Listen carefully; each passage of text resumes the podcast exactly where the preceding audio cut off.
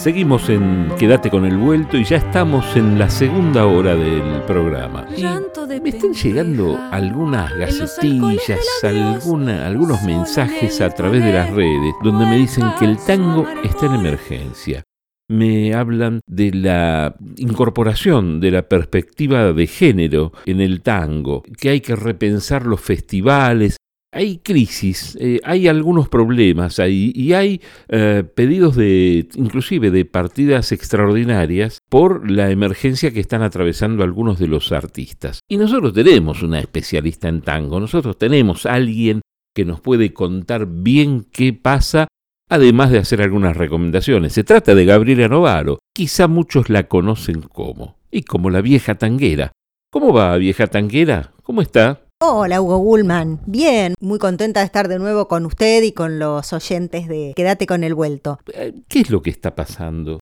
Bueno, lamentablemente se viene una nueva edición del Festival de Tango de la Ciudad de Buenos Aires, ahora del 26 al 30 de agosto, y la verdad es que ha generado una gran oposición, un gran rechazo por parte de la gran comunidad tanguera de músiques, bailarines, DJs, porque, bueno, esta vez el festival se ha realizado de una manera muy improvisada, los pocos invitados a participar fueron convocados muy a último momento y la forma esencial de participación era a través de un video que cada cantante, músico, por ejemplo, tenía que grabar en su casa y luego enviar a, la organización del festival. ¿Cuál es el, problema central? ¿Se presenta año a año, se repiten los artistas, eh, se convoca poco a figuras nuevas, se le da poco espacio a que crezcan nuevos intérpretes?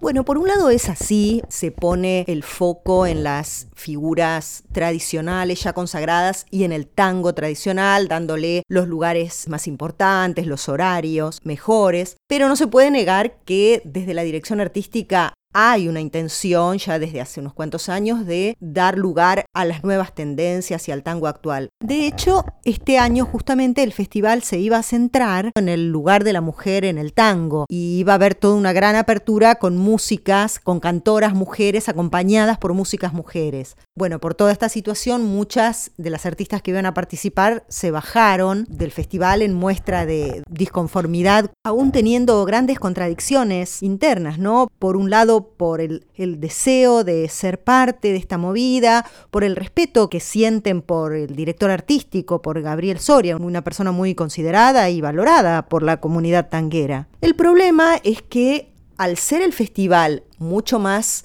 breve de lo que era, hay menos posibilidades, por más que se quiera, de, hacer un festival acorde realmente a la gran cantidad de propuestas que existen.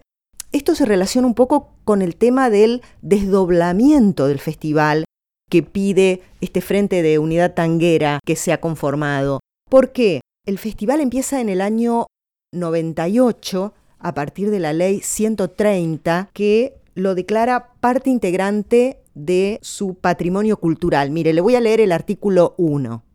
La ciudad reconoce al tango como parte integrante de su patrimonio cultural por lo tanto, garantiza su preservación, recuperación y difusión.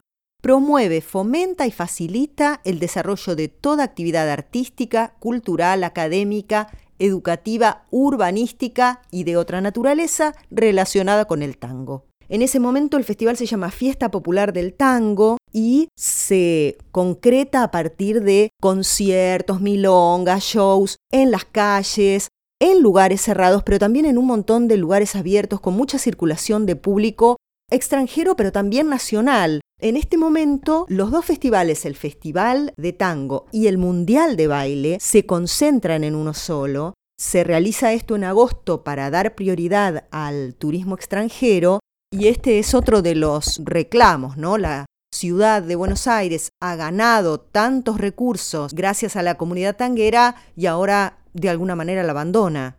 Esta fiesta popular del tango, que así se llamaba, deja de existir en 2008 con el cambio de gestión, ahí el presupuesto se, se fusionó y así decrecieron posibilidades de expresarse de, y de estar presentes de muchos músicos. Ni hablar de la edición actual provocada por la pandemia, obviamente, pero que el Frente de Unidad Tanguera considera se podría haber manejado de otra forma, con más empatía hacia la crisis que vive el sector, ¿no? Tantas escuelas de danza cerradas, milongas, profesionales que no pueden vivir de su trabajo.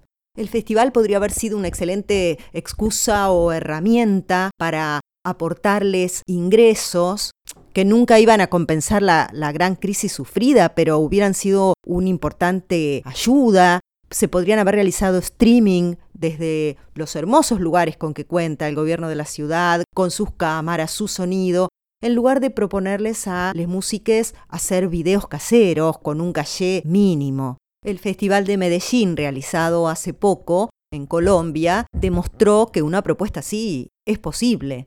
El festival lo organiza la ciudad de Buenos Aires, ¿no? No lo organiza Nación. No, no, lo organiza la ciudad de Buenos Aires. Pero es de todas maneras un festival federal porque participan muchas subsedes del interior de nuestro país que justamente, por ejemplo, entre los reclamos que he escuchado, mencionaban que no tienen ningún presupuesto como para poder realizar su actividad. Y es tanto el descontento que se reunió la Asamblea Federal de Trabajadores del Tango y se juntaron más de 40 organizaciones haciendo sus reclamos y proponiendo la no asistencia al festival. Eh, se ha declarado al tango en un estado de emergencia, se pide que se amplíen las partidas presupuestarias para realizar este festival, por más que estamos en un momento difícil de pandemia y que eso todo el mundo lo reconoce, se considera que se podría haber hecho un, festival más amplio, que incluyera a más cantidad de músicos, de bailarines, que están pasando justamente en este momento por una situación económica grave. Otro punto que se destaca en los comunicados del Frente Unidad Tanguera además de la necesidad de profundizar la mirada federal, es la necesidad de que una perspectiva de género atraviese todas las actividades. Ha habido una tendencia de, incorporar estos conceptos. El año pasado, Tango Hembra, por ejemplo, una de las agrupaciones fuertes presentes en el frente, tuvo un espacio de dos horas dentro del festival, en un lugar central, en la usina del arte. O sea que esa tendencia existe, se va abriendo camino, pero tiene que ser más completa y más inclusiva. El MFT, el Movimiento Feminista de Tango, reclama, por ejemplo, que se active un protocolo para prever situaciones de violencia que son muy frecuentes en el ámbito de la danza y que ya aparecieron concretamente el año pasado en una de las semifinales. En el Frente Unidad Tanguera hay una fuerte presencia feminista a través de las colectivas que recién nombrábamos, más Tango Queer, Aires del Sur, Vivas.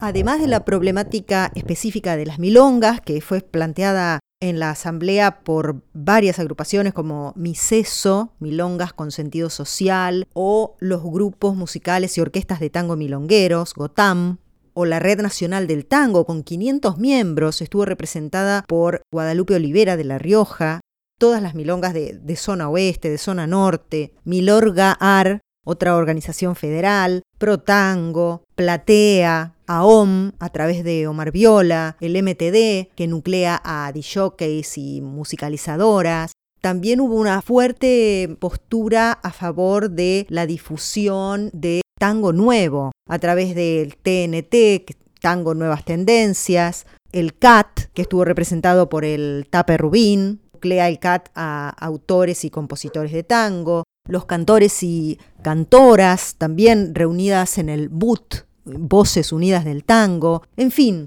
una gran, gran variedad y riqueza de propuestas y puntos de vista en esta Asamblea Federal que por lo menos tendrían que haber sido consultados por los organizadores del festival.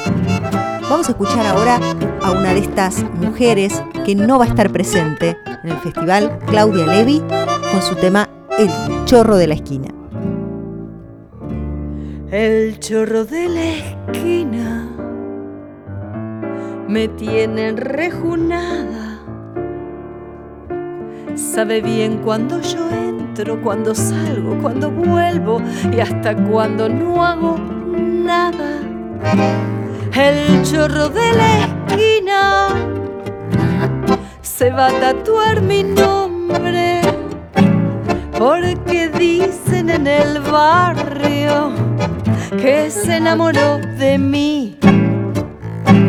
Puse reja, hice una tapia, tres sensores y una alarma y una cámara escondida. Detector de movimiento, rudamacho y brujería. Pero él siempre vuelve a entrar. Sos el chorro de mi vida. Sos el dueño de mi plata. Me afanaste tantas veces que ya no me queda nada. Me lo dijo una gitana, a mal tiempo buena cara. Si la cana no te atrapa, me voy a vivir con vos.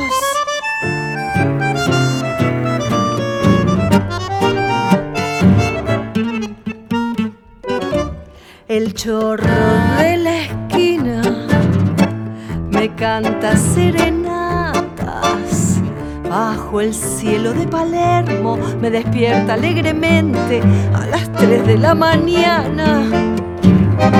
El chorro de la esquina ahora anda en bicicleta, una bicicleta blanca como la que andaba yo. Siete veces fui a la cana, me labraron cinco actas, ya soy casi policía. Robo simple y agravado, consumido, consumado. Sin testigos no hay ladrón. Sos el chorro de mi vida, sos el dueño de mi plata me afanaste tantas veces ya no me queda nada. Lo he pensado seriamente casi toda la semana. Si la guita no me alcanza, hasta el próximo martes. Gracias. Me hago chorra como vos.